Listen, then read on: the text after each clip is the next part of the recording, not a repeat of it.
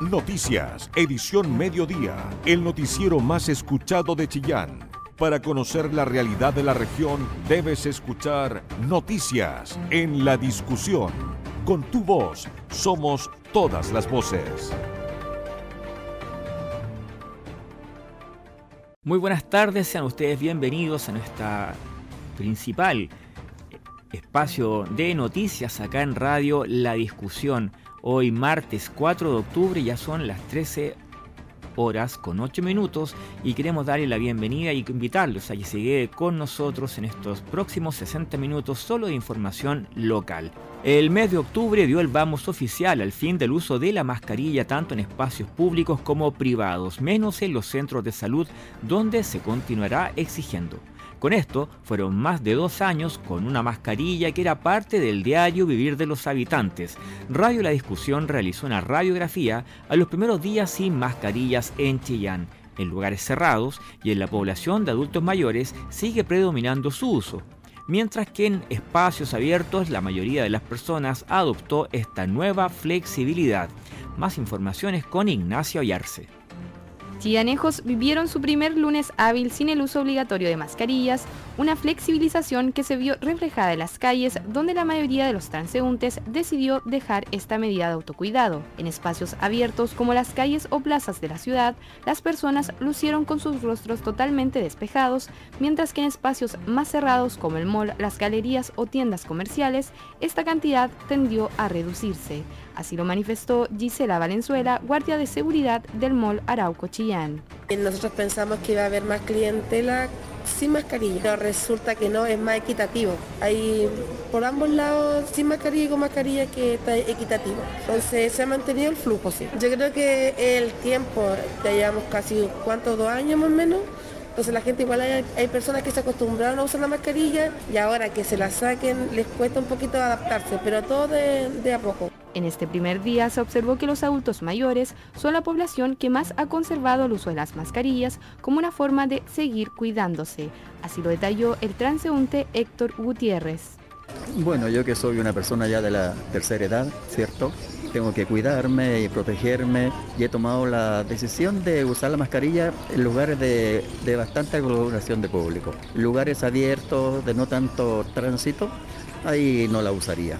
Por otro lado, en la población más joven y adultos ha sido más fácil dejar esta medida preventiva y entre sus razones comentaron que al contar con sus esquemas de vacunación completos se sienten más seguros. Estamos como un poco aburridos ya con la mascarilla, estamos cansados ya de, estar respirando mal y entonces ya estamos como aburridos, a pesar que mm, yo creo que la vacuna igual nos ha protegido harto porque igual de repente he sentido síntomas leves y yo encuentro que la vacuna no, no ha permitido que de alguna forma se agrave sin embargo, el Ministerio de Salud recomendó seguir usando las mascarillas en todos los lugares donde haya aglomeración de personas, así como en el transporte colectivo, público y privado. Durante la jornada se notó que las micros y taxibuses de Chía, los pasajeros adoptaron esta flexibilidad, por lo que fue más común encontrarlos sin mascarillas, mientras que los colectivos se mantuvo su uso. Manuel Vilches, conductor de la línea 35, entregó más detalles al respecto. Eh, 100%, un 90% con mascarilla. 10% eh, sin mascarilla, que son generalmente son los más jóvenes. Ellos no usan mascarilla, pero la gente más adulta todo con mascarilla.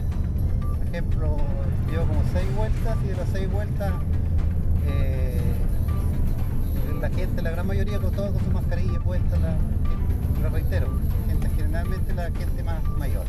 Finalmente, la Seremia de Salud Jimena Salinas realizó un positivo balance de los primeros días de la fase de apertura, destacando que la mayoría de las personas tienen asimilado el autocuidado como una conducta permanente. Con tu voz somos todas las voces, noticias en la discusión el medio informativo más importante de la región de Ñuble. Y respecto al inicio de esta fase de apertura dentro del plan paso a paso, Radio La Discusión también conversó con la destacada epidemióloga Vivian Bachelet, quien explicó que se ha instalado en el país una cultura nacional en el uso de la mascarilla y es necesario seguir por esta vía en algunas situaciones pensando en posibles nuevos virus. Yo creo que en Chile nosotros hemos logrado la instalación en la cultura nacional, sorprendentemente, del uso de la mascarilla. Yo creo que la gente entendió al final, de alguna manera, eh, Y hay que decirlo también gracias al ejemplo que dieron las autoridades anteriores, siendo ese un gobierno de derecha, que aparecían todos con mascarilla, en contraste con otros gobiernos de derecha de la región que le hacían el quite e incluso denostaban el uso de la mascarilla, como el presidente de Brasil, Bolsonaro, como el presidente entonces de Estados Unidos, eh, Donald Trump. Entonces, nuestras autoridades en Chile han sido en ese sentido eh, muy asertivas en dar el ejemplo de que la mascarilla es importante y eso fomentó credibilidad y confianza en la población para usar la mascarilla. Respecto al uso voluntario de la mascarilla que tomó el MinSal a partir de este mes, la especialista sostuvo que lo recomendable es seguir llevando una mascarilla ya sea en el bolsillo o en algún tipo de bolso. Apeló también a la cultura solidaria entre los chilenos para cuidarse a sí mismo y también cuidar al resto de la población. Nosotros tenemos que apelar también al sentido de conciencia colectiva y de la tradición de salud colectiva que tiene Chile 30, 50, 70 años para atrás. Ellos también lo tienen como, como construcción de sociedad. Yo me pongo la mascarilla para resguardar y proteger al otro. Y eso yo creo que en Chile tiene todas las posibilidades de quedarse en invierno, cuando empecemos con otros virus, otra variante, lo que vaya ocurriendo, ya decir, ahora vamos con el uso de la mascarilla y en los medios de transporte vamos con el uso de la mascarilla siempre. Finalmente, la también doctora de la Escuela de Medicina de la Universidad de Santiago apuntó que varias personas pueden seguir usándolas, creando un hábito como ocurre en un país como por ejemplo Japón, donde cuando las personas se sienten con gripe o resfriadas, voluntariamente usan sus mascarillas para no contagiar a sus familiares, a su entorno o a sus colegas todos los puntos de vista, con todas las voces, en el medio más confiable de la región de Ñuble. La discusión 13 horas 15 minutos. En alerta amarilla continuará el volcán Nevados de Chillán luego de una serie de pulsos eruptivos. Durante los últimos días, Cernagio Min confirmó también la reducción a 2 kilómetros del perímetro de exclusión en torno al cráter. El delegado presidencial encabezó un punto de prensa en el que aclaró la situación en que se encuentra este complejo volcánico, punto de prensa en el que participó nuestro colega Jorge Hernán Quijada. El delegado presidencial Claudio Ferrada señaló que a raíz de lo que ha sido la información por parte de un medio argentino en cuanto a lo que ha sido pulsos eruptivos del volcán Chillán y cuyas cenizas llegaron a Argentina, todavía la ONEMI y Cernegemín han señalado que se mantienen las mismas medidas de alerta amarilla y los dos kilómetros de exclusión del perímetro del volcán Chillán. Pasemos a escuchar al delegado presidencial Claudio Ferrada. Hemos ido trabajando en conjunto, especialmente con la NEMI y Cernagiumín, y en realidad con todas las instituciones que tengan algo que develar respecto de la situación del volcán. Es una situación que nos preocupa, que nos alarma, pero que yo con la misma franqueza y seriedad y responsabilidad les digo que lo estamos trabajando en conjunto. Ya abrimos una mesa de emergencia justamente para ir monitoreando, ir eh, viendo día a día cómo se comporta el volcán, si es que esto va a tener aún una seguidilla de actividades en los días sucesivos. Eh, pero sin perjuicio de eso, estamos trabajando también en planes de contención. Hay una que lo llevamos a través de todo este año calendario, eh, las metodologías y los protocolos de evacuación, si es que esto llegara a generar algún tipo de situación un poco más compleja. Esperamos que esto no sea así, pero sabemos cómo se comporta la naturaleza y tenemos que estar preparados para aquello. Consultado respecto a materias de seguridad, en donde los robos y el robo de vehículos han ido en aumento, ¿cómo está trabajando en estas materias las policías? Es por eso que todos los días lunes, como usted ya sabe, eh, se genera un comité policial para ir diseñando al corto plazo eh, aquellas eh, actividades en ejercicio, tanto de, en materia de prevención por Carabineros de Chile, como también en materia de investigación, a cargo de Policía de Investigaciones, de cómo vamos a ir dando cuenta de los sucesos que en el mediano plazo están aconteciendo. Es por eso que en materia de seguridad hemos focalizado cuatro temas fundamentales que eh, hemos tenido grandes resultados sin perjuicio de eso. Obviamente estos resultados van a estar mayormente cometidos eh, en el año 2023, donde podamos plasmar con mayor ejecución las políticas que hemos realizado durante el año 2022. Eh, sin perjuicio de eso, obviamente nos preocupa el alza en los porcentajes de algunos delitos, especialmente los delitos de contra la propiedad, los robos, los robos de vehículos, donde también hemos focalizado esfuerzos. Eh, está dentro de nuestros cuatro pilares fundamentales en esta región de Ñuble, específicamente el robo de vehículos, donde eh, hace un par de semanas, tan solo un par de semanas atrás, ya hemos conciliado en conjunto con carabineros para traer a la región de Ñuble el servicio de encargo de vehículos eh, motorizados, CEF, sección especializada encargada de los robos de vehículos, donde a tan solo 10 días vino una unidad eh, vino esta unidad de Santiago especializada a la región de Ñuble y que con un, con un par de días de trabajo eh, pudimos eh, deparatar una banda que se dedicaba al robo de vehículos y recuperar 18 de estos. es por eso que la semana pasada también estuvimos con el, general director de Carabineros, Ricardo Ñáñez, justamente para ya ir definiendo la llegada efectiva de la sección especializada de robo de vehículos, porque entendemos que es una prioridad para la región de Ñuble y que también es de interés, interés de cada uno de los vecinos y vecinas poder ir concretando en materia de seguridad y ir cumpliendo los objetivos que nos hemos trazado en conjunto con las policías para entregarle sensación de seguridad a cada uno de nuestros compatriotas que entendemos que es la principal tarea que tenemos como gobierno. De esta forma llamó el delegado presidencial Claudio Ferrada a la comunidad a mantener la calma en materia de lo que está ocurriendo hoy con los pulsos eruptivos del volcán y como siempre a confiar en el trabajo que llevan adelante las policías y siempre denunciar los hechos. Toda la información que te interesa. Noticias en la discusión 94.7 FM. 13 horas con 19 minutos y continuamos con nuestro noticiario. Les contamos que la Corma Ñuble, la CONAF y el gobierno regional dieron inicio a una campaña de prevención de incendios para la temporada 2023. Las comunidades jugarán un relevante rol en estas estrategias. La nota es de Marlene Guerrero.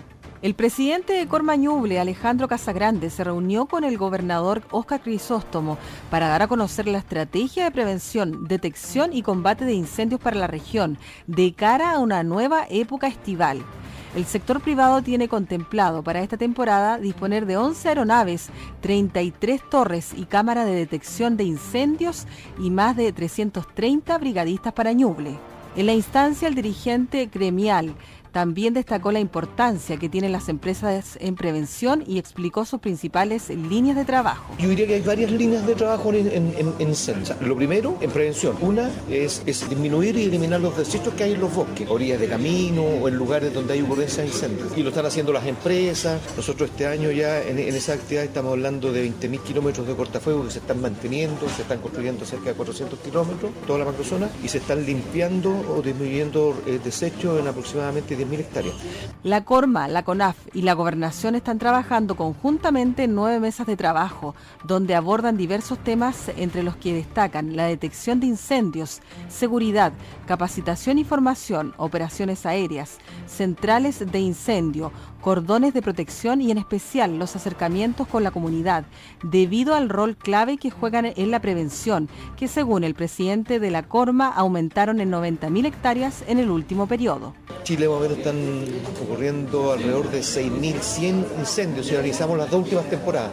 La temporada pasada, comparada con la anterior, pasamos de 27.000 hectáreas quemadas a alrededor de cerca de 120.000 hectáreas. Y eso que estábamos en pandemia. Entonces, lo que tenemos que hacer nosotros como país y acá como región también, ¿no es cierto?, es trabajar la ocurrencia. Cosa que no ocurra en incendio, porque una vez que ocurre un incendio, bueno, empiezan a avanzar y ahí va lo de la disminución de los desechos. Pero en la ocurrencia es trabajar con las personas, porque más del 90% de los incendios en el país ocurren por reacciones de las personas. La ocurrencia en Ñuble alcanza los 20 incendios en lo que va de la temporada, lo que equivale a un 67% más de incendios. En cuanto a la superficie afectada, a la fecha van 392 afectadas, correspondiente a 15 veces más de lo registrado la temporada anterior. Porque tu opinión nos importa. Escuchas Noticias en la Discusión. El Consejo Municipal de Chillán dio inicio al análisis del Plan de Educación Municipal PADEM 2023, que considera consecuencias de la pandemia en los aprendizajes y también el aumento de los costos del servicio, como por ejemplo el transporte escolar producto de la inflación. Los concejales deberán aprobar o rechazar el instrumento a más tardar el 15 de noviembre. Jorge Hernán Quijada y fue entregado al Consejo Municipal el PADEN para el próximo año que lleva adelante la instancia educacional del municipio. Se espera poderlo aumentar en cerca de un 10 a un 15%, pensando que actualmente este PADEN tuvo un costo de 2.700 millones, se espera llegar a los 3.000 millones. Así lo dio a conocer el encargado del el DAEM municipal, Marcos Aguilera. El PADEN es un documento, es una planificación anual, ¿no es cierto?, donde el Departamento de Educación hace o refleja un diagnóstico de la situación actual de la comuna en cuanto a educación y entrega una propuesta para el próximo año. Dura un año y es de un, de un año para otro. El alcalde tiene plazo para entregarlo hasta hoy día, estamos ya en eso, hoy día se entrega a los concejales, se entrega a las diferentes autoridades y se abre un proceso de análisis del PADEM que dura hasta el 15 de noviembre, fecha en la cual el, el PADEM debe ser aprobado por el Consejo Municipal. Aquí los concejales tienen un rol protagónico, también los diferentes asociaciones, gremios, a pesar de que nosotros nos hemos reunido con todo ello, ¿eh? nos hemos reunido con las asociaciones, con los gremios, con los centros de alumnos y esa fue yo creo que muy interesante esa reunión porque los alumnos también opinaron cómo ellos ven el sistema educativo, cuáles son sus fortalezas, cuáles son sus debilidades y la opinión de ellos también la hemos considerado. ¿eh? Pero lo, que, lo único que yo podría destacar que en un contexto de posible, ¿no es cierto? Porque uno tiene que, tiene que también eh, tener cierta prudencia de, que la pandemia eh, se retira o la pandemia pasa a ser más bien una enfermedad comunitaria sobre la cual en el fondo el ministerio nos dice la gente tiene que vacunarse y esa va a ser la solución y entramos en un escenario de normalidad, también el sistema educativo entra a un, proceso de normalidad, pero con las consecuencias de la pandemia. ¿Cuáles son las consecuencias de la pandemia? Eh, el problema de la recuperación de los aprendizajes de los niños. O sea, efectivamente esto tuvo un impacto negativo en el aprendizaje de los niños. Eso es innegable. Los papás lo pueden comprobar con, su, con, sus, eh, con sus hijos, haciéndole preguntas simples de matemáticas, etc. Eh, el tema de la convivencia, el tema de las relaciones humanas también se vio afectado. afortunadamente ya no hemos llegado a episodios de violencia grave, pero tampoco podríamos asegurar que no va a ocurrir. Estamos haciendo todo lo posible para que no ocurra. Y por otra parte, la inflación, el aumento de los precios de los productos y servicios también nos ha afectado fuertemente en el presupuesto. O sea, hoy el transporte escolar eh, tuvo un alza muy importante. Los computadores, las estufas a pellet, el pellet, todo subió este año. ¿Sobre el aumento que podría haber en materia económica?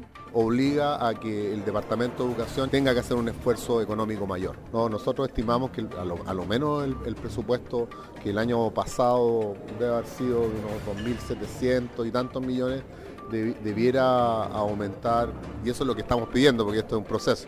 por eso no quiero adelantarme tanto con las cifras, debiera aumentar a lo menos entre un 10 y un 20%. Pero estamos en ese proceso, así que entre más podamos aumentarlo sería muy bueno, porque las necesidades en educación eh, son muchísimas. Entonces no se resuelven en un año, sino que es un proceso más grande también. Y debo reconocer la ayuda del Ministerio de Educación y particularmente del CEREMI, don César Riquelme, quien nos ha facilitado, nos ha abierto puertas para postular a diferentes proyectos de infraestructura.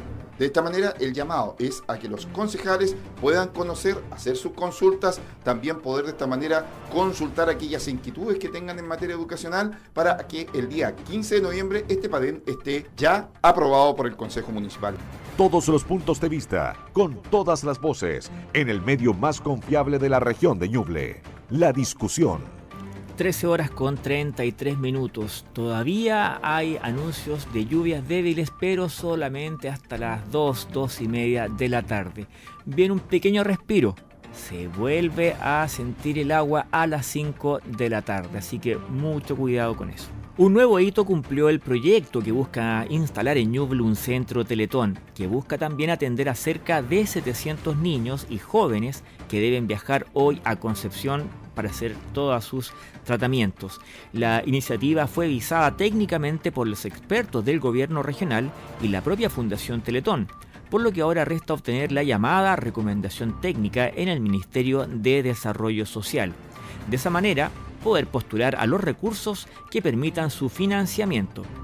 El gobernador Oscar Crisóstomo manifestó su esperanza de contar pronto con la visa denominada Recomendación Satisfactoria o RS, que certifica que se cumplen con todos los requisitos para que se financie y ejecute el proyecto. Aquí tenemos un foco puesto en poder atender a nuestros vecinos, nuestras vecinas, son más de 700 personas que actualmente se tienen que trasladar a otras regiones para ser atendidas y con esta gran obra que se está impulsando entre muchas instituciones eh, vamos a poder brindar una atención más pertinente y mucho más cercana también a nuestra realidad. Por lo tanto, hoy lo que resta es la evaluación que tiene que hacer la MIESO para sacar el RS definitivo, pero ya sin lugar a duda que al caminar y al observar este proceso vamos viendo que se están acortando los plazos y próximamente esperamos tener muy buenas noticias para nuestra región de Ñuble.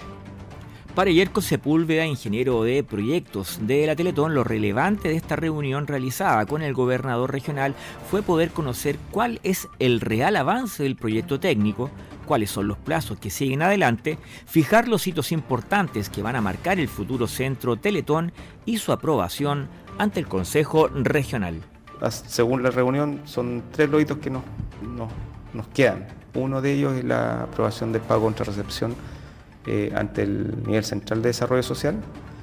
Eh, lo otro que ya eh, Arquitectura Comunidad Técnica acá en la región nos dé la avisación de los antecedentes técnicos, que creemos que eso ya está encaminado casi en un 100%. Y lo último es básicamente obtener la recomendación técnica para que quede todo a disposición de las autoridades políticas para aprobar el proyecto eh, económicamente y comenzar obviamente con el proceso de licitación y todo eso. Pero lo importante es que hoy día ya está el proyecto desde el punto de vista técnico viabilizado al 100%. Cabe recordar que el centro Teletón Ñuble se emplazará en el terreno del ex grupo escolar, esto es la avenida Argentina con Collín, y se espera que las obras comiencen durante el 2023. Información veraz, con periodistas de verdad, noticias en la discusión. Con una nutrida agenda tanto en Chillán como en comunas, el Senama en la región inició el programa de actividades con motivo del mes del adulto mayor.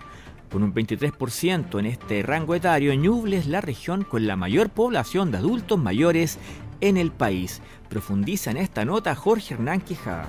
Y con diversas actividades, el Senama en la región de Ñuble se prepara para conmemorar el mes del adulto mayor. Durante esta instancia se dio la partida a lo que es esta importante celebración, en donde un número importante de ñublencinos son adultos mayores. Pasemos a escuchar, en primer término, a la Seremi de Desarrollo Social, Marta Carvajal. En la Casa Nueva de Senama, la verdad que estamos muy contentos porque este primero de octubre fue el Día Internacional de las Personas Mayores y y con eso damos inicio al mes del adulto mayor acá en la región. Nuestra idea como gobierno, como el gobierno del presidente Gabriel Boric y del ministro Giorgio Jackson, es poder relevar la, importancia que tienen las personas mayores en la vida de todos los ciudadanos. Eh, nosotros, que somos un gobierno joven, la verdad que queremos venir a darle realce a la experiencia que tienen las personas mayores y cómo su experiencia, los hechos que ellos han concretado, han podido dar cabida a nuestro primer paso, a nuestro camino que recorrer por tanto, estamos muy contentos de poder relevar la figura de las personas mayores, relevar con ello también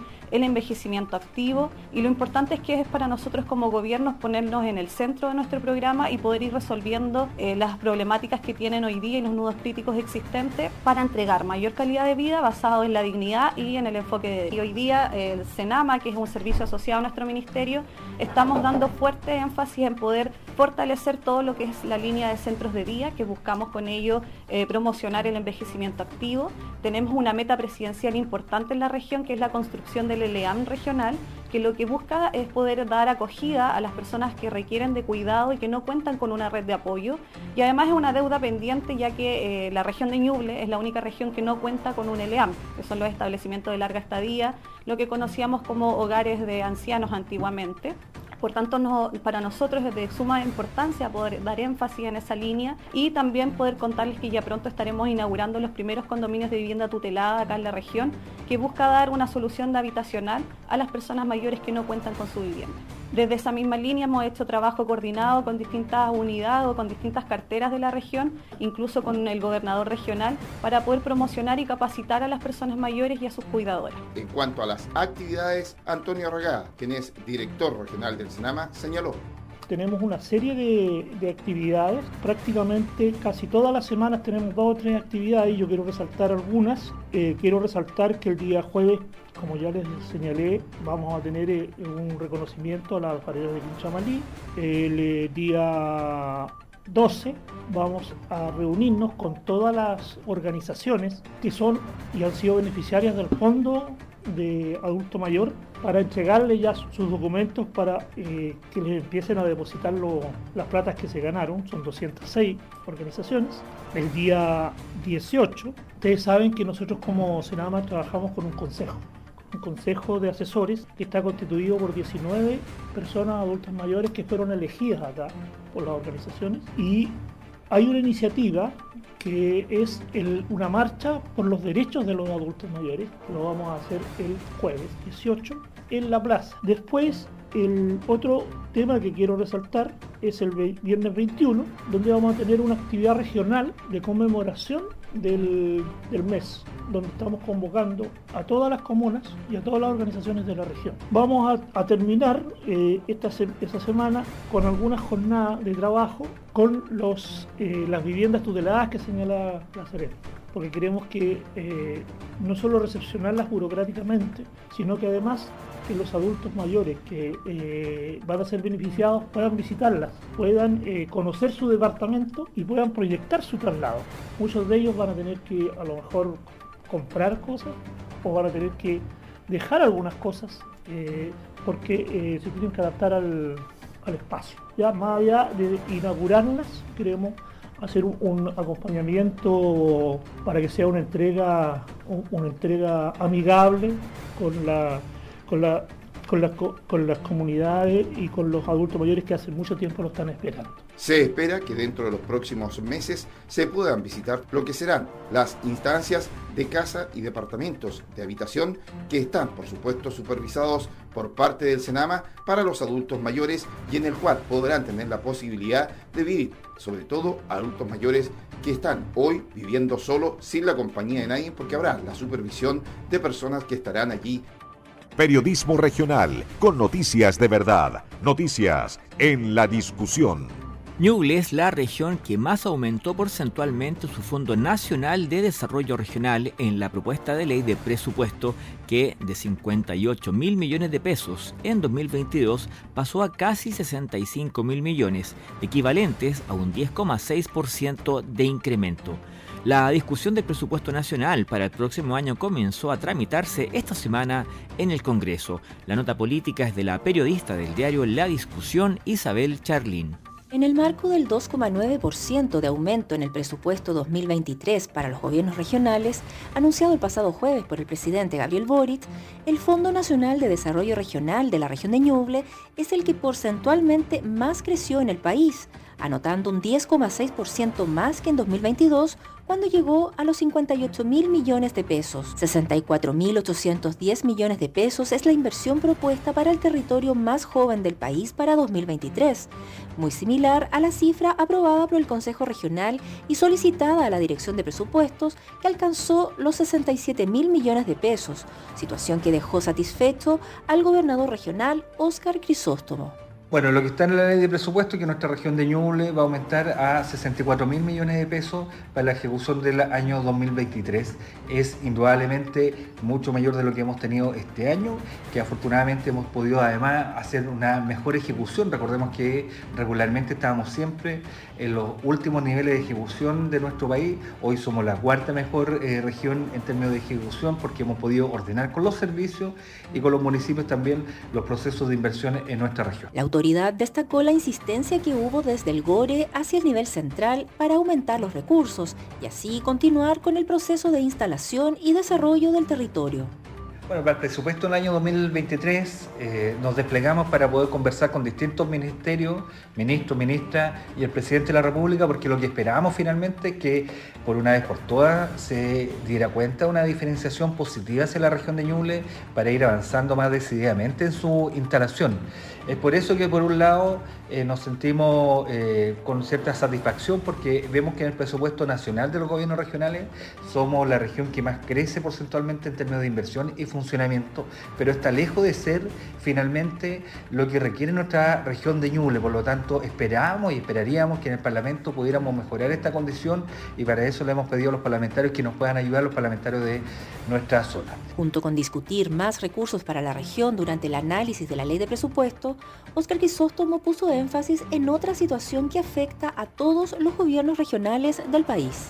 La otra situación que es transversal a todos los gobiernos regionales de nuestro país es la tutela que aún sigue generando la DIPRES y que va eh, generando va generando que todos los procesos sean más lentos de como uno quiera llevarlo, ya sea en programas, en inversiones públicas, por lo tanto teníamos confianza en que la DIPRES en este proceso, particularmente discusión presupuestaria, no fuera tan ingerente y no estuviera tan eh, de la mano de coerción frente a los gobiernos regionales, pero eso no ha resultado ser cierto. Por lo tanto, le pedimos a nuestros parlamentarios que puedan colaborar en esta materia y que en la discusión parlamentaria que se va a dar en los próximos meses, uno de los ejes fundamentales sea la efectiva descentralización para que los gobiernos regionales puedan llegar más oportunamente a las comunidades, a los territorios y no estar recurrentemente pasando por la DIPRES que va generando procesos más lentos y muchos de ellos no necesariamente eh, asentados en las realidades que vivimos en las regiones.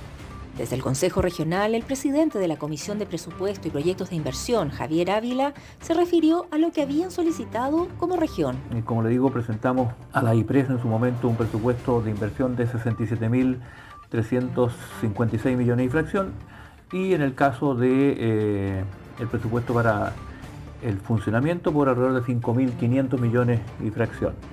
Ahora bien, eh, lo que está en este minuto es el envío de la propuesta de presupuesto de la Nación, que involucra también los gobiernos regionales al Parlamento por parte del Ejecutivo, y podríamos esperar que, como ocurre normalmente, eh, lo que nosotros hemos propuesto eh, sea resuelto por lo general con algunas restricciones, es decir, una aprobación de presupuesto a la baja respecto de lo que presentamos originalmente para este año.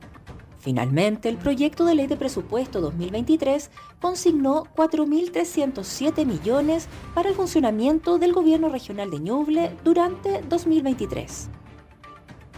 Con tu voz somos todas las voces, noticias en la discusión, el medio informativo más importante de la región de Ñuble. Una serie de presentaciones artísticas darán realce esta tarde a la conmemoración del Día de la Música. Actividad central se realizará en la sala Sheffer, mientras que diversos músicos se presentarán también en otras comunas de la región. Jorge Hernán Quijada. La Seremi de la Cultura, las Artes y el Patrimonio invita a conmemorar el Día de la Música este día 4 de octubre con una actividad que se va a desarrollar con artistas locales en lo que es el Lázaro Carnas a partir de las 7 de la tarde. Pasemos a escuchar a la Seremi Scarlett Hidalgo. Hoy día estamos celebrando, partimos la celebración del Día de la Música, que es hoy día 4 de octubre, con esto de que hoy, día es el nacimiento de Violeta Parra y en honor a ello nosotros celebramos en la Seremía de las Culturas, la Arte y el Patrimonio el Día de la Música y los Músicos Chilenos. En esta ocasión estamos aquí en el mercado de Chillán realizando la celebración, pero también la invitación a todas las personas a reconocernos con nuestra historia, con nuestro folclore eh, y con esto que es tan nuestro de la región de Ñuble, que es Violeta Parra. Y que además tenemos que decir que... Eh, Violeta estuvo en el mercado, estuvo acá en, en todo este sector de, de Chillán en sus épocas de infancia, porque venía a cantar para estos lugares y venía a cantar porque su situación económica en esa época no era muy buena y con ello podían reunir recursos junto a sus hermanos los Parras eh, y es parte de la historia que es importante que nosotros también conozcamos. Ella es parte de, de Ñuble en particular, a pesar de que hoy día celebramos esta actividad en todo el país. Además de la actividad que tenemos hoy día, eh, hoy día, ahora en la mañana, en la tarde también vamos a estar celebrando en el eh, Lázaro Cárdenas eh, con un homenaje a Violeta Parra de, parte de Osvaldo Alvear y, y sus músicos y amigos. Eh, hoy día a las 7 de la tarde. Sobre lo que serán las actividades del fin de semana. El día sábado en la comuna de San Ignacio, en San Carlos, ambas a las 7 de la tarde, con la, en San Carlos con la Orquesta Sinfónica eh, de Ñuble y con Nano Sten y en San Fabián eh, también celebrando a los 90 años de Víctor Así que dejamos a todas las personas invitados para el desarrollo que vamos a hacer, porque vamos a celebrar el Día Regional, digamos, de la música y los músicos chilenos el domingo en la comuna de San Carlos. Nosotros hicimos participar, eh, invitamos a los músicos y músicos de la región a, postular en una, gran convocatoria, llegaron más de 40 bandas y, agrupaciones en ese trabajo. Eh, seleccionamos a cuatro, que era la invitación, y los vamos a ver ese día sábado 9 eh, de octubre, desde las 10 de la mañana vamos a estar y toda la tarde, así que los invitamos a todos porque además vamos a invitar en esa convocatoria también está Dulce Agras y Camila Moreno en San Carlos el día domingo. Así que efectivamente invitamos a los músicos de la región y que son muchos. ¿ah? La Seremia de la Cultura, las Artes y el Patrimonio señaló que esta es una invitación a todos los ñublensinos a participar de estas actividades conmemorativas en el Día de la Música y en donde se recuerda una nueva fecha del cumpleaños de Violeta Parra. Toda la información que te interesa. Noticias en la discusión 94.7 FM. Y cuando ya solamente faltan 10 minutos para las 14 horas, les vamos a contar que con la colocación de la primera piedra, autoridades regionales dieron el inicio a las obras de reposición del retén de carabineros de Cato, esto en la comuna de Coihueco. En la ocasión, además, anunciaron la próxima licitación del retén Ñipas en Ranquil. Nos cuenta un poco más de esto Alison Acuña. El pasado lunes 3 de octubre, se dio inicio a las obras de reposición del retén de carabineros de CAT. En la ceremonia estuvo presente el Ceremi de Obras Públicas, Paulo de la Fuente, en compañía del gobernador regional, delegado presidencial regional, alcalde de Coihueco y la jefa de zona de carabineros, general María Teresa Araya, entre otras autoridades. Ellos mismos iniciaron este acto solemne colocando la primera piedra del nuevo edificio de 473 metros cuadrados. La confección del nuevo retén de carabineros del sector de Cato, comuna de Coihueco, lo llevará a cabo la constructora del Maule SPA. Estos trabajos son mandatados por la Dirección General de Carabineros y financiados mediante el recurso de FNDR del Gobierno Regional de Ñuble. El Ceremi de Obras Públicas, Pablo de la Fuente, se refirió a este tema y comentó lo siguiente. Sabemos que para la Ñublencina y Ñublencinos la seguridad es una prioridad y como gobierno esa prioridad la estamos enfrentando con acciones concretas. Como Ministerio de Obras Públicas nos hemos sumado a este desafío porque sabemos que el cuidado de cada una de las personas también significa entregarle mejores condiciones a carabineros y hoy estamos iniciando precisamente nuestra cuarta obra de este tipo en la región a través de la Dirección de Arquitectura de la región de Ñuble. Además, la autoridad del MOP en Ñuble anunció la próxima licitación del retén de Ñipas en Ranquil. Dijo explícitamente lo siguiente. Ya entregamos eh, recientemente la tenencia de Pinto, la quinta comisaría de Quirigüe y hoy tenemos un 92% avance con la subcomisaría de Guambalí. Acá estamos iniciando los trabajos del retén Cato que esperamos estén finalizados el segundo semestre del año 2023 y sumaremos en las próximas semanas la licitación para la reposición del retén de Ñipas en la comuna de Ranking. Estas obras son parte de la cartera de proyectos que está desarrollando la Dirección de Arquitectura a nivel nacional. Esta cartera comprende 85 iniciativas en distintas etapas, obras y diseños y estados de ejecución, licitación y por licitar, que en conjunto involucran una ejecución extrasectorial del orden de los 130 mil millones de pesos entre los periodos 2022-2024. Por su parte, el gobernador regional Óscar Crisóstomo destacó el trabajo desarrollado para agilizar estas iniciativas. Declaró lo siguiente. Esta es una más de las obras que estamos generando para poder brindar mayor seguridad en nuestra región de Ñuble. Lo hicimos en Pinto, estamos en plena obra en Guambalí, hoy estamos aquí en Cato, en Coihueco, próximamente vamos a estar en Nipa, en Ranking, obras que van a ser ejecutadas a través del Ministerio de Obras Públicas que son financiadas 100% por nuestra región con fondo de el Fondo Nacional de Desarrollo Regional. Eso habla de la preocupación y la línea de trabajo también que tenemos que tener en esta materia para hacer cerca de 10 mil millones de pesos que estamos colocándonos todos años solamente para obras de infraestructura. El delegado presidencial regional Claudio Ferrada, se expresó de la siguiente forma con respecto a la obra. Eh, y efectivamente, hace un par de días ya se conoció eh, la propuesta presupuestaria del año 2023, donde nuestro presidente ha aumentado en un 4,4% el presupuesto en materia de seguridad porque entendemos que es el eje central de la población, en la preocupación máxima que tienen nuestros compatriotas y que tenemos que avanzar. Pero para avanzar en materia de seguridad también, también tenemos que disponer de infraestructura necesaria, tenemos que disponer también de vehículos policiales acordes para hacer la lucha contra la delincuencia, pero fundamentalmente en lo que compete a Carabineros para ir en ayuda a la comunidad en materia preventiva.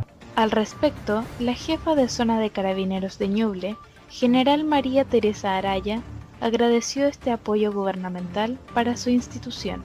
Este es un trabajo en equipo, como siempre lo decimos, y este equipo eh, tiene solo una finalidad, más seguridad para todas las personas para todos los ñublencinos, y no tan solo los ñublencinos, sino que a nivel nacional, así como lo está expresando, efectivamente es una preocupación país, y en eso tenemos que estar enfocados, justamente en afianzar ¿cierto? los compromisos, no tan solo de infraestructura, sino que también del material rodante, que es fundamental para desplazarnos y para operacionalizar todo aquello que nosotros tenemos, el recurso humano eh, el recurso también tecnológico, eh, el recurso de infraestructura, todo eso conlleva eh, mancomunadamente una seguridad, una seguridad que tiene que tener todos nuestros vecinos y vecinas aquí presentes. Denlo por seguro que el compromiso de Carabineros de Chile siempre es permanente, siempre está y siempre estaremos. Así que junto también a la Policía de Investigaciones hemos afianzado algunos otros compromisos que son fundamentales para eh, efectivamente operacionalizar nuestros servicios de mejor forma y de esta manera poder en cierta medida tener una región mucho más segura. Queremos agradecer también a todos los aquí presentes, a los que están construyendo esto, que lleva el 12% de estado de avance. Son casi 560 metros cuadrados, eh, con bastante infraestructura con una casa anexa que también eh, va a estar disponible para el jefe de retén para atender al público. Estas fueron algunas de las declaraciones que dieron destacadas autoridades el día de ayer para dar inicio a las obras de reposición del retén de carabineros de Cato. Toda la información que te interesa. Noticias en la discusión 94.7 FM. Y cuando ya solamente nos separan dos minutos de las 14 horas queremos despedirnos de ustedes, no sin antes agradecerle su compañía, invitándolo también para que mañana siga con nosotros en nuestra edición central de Radio La Discusión. Noticias, edición mediodía, el noticiero más escuchado de Chillán, periodismo regional con noticias de verdad, en la discusión, con tu voz, somos todas las voces.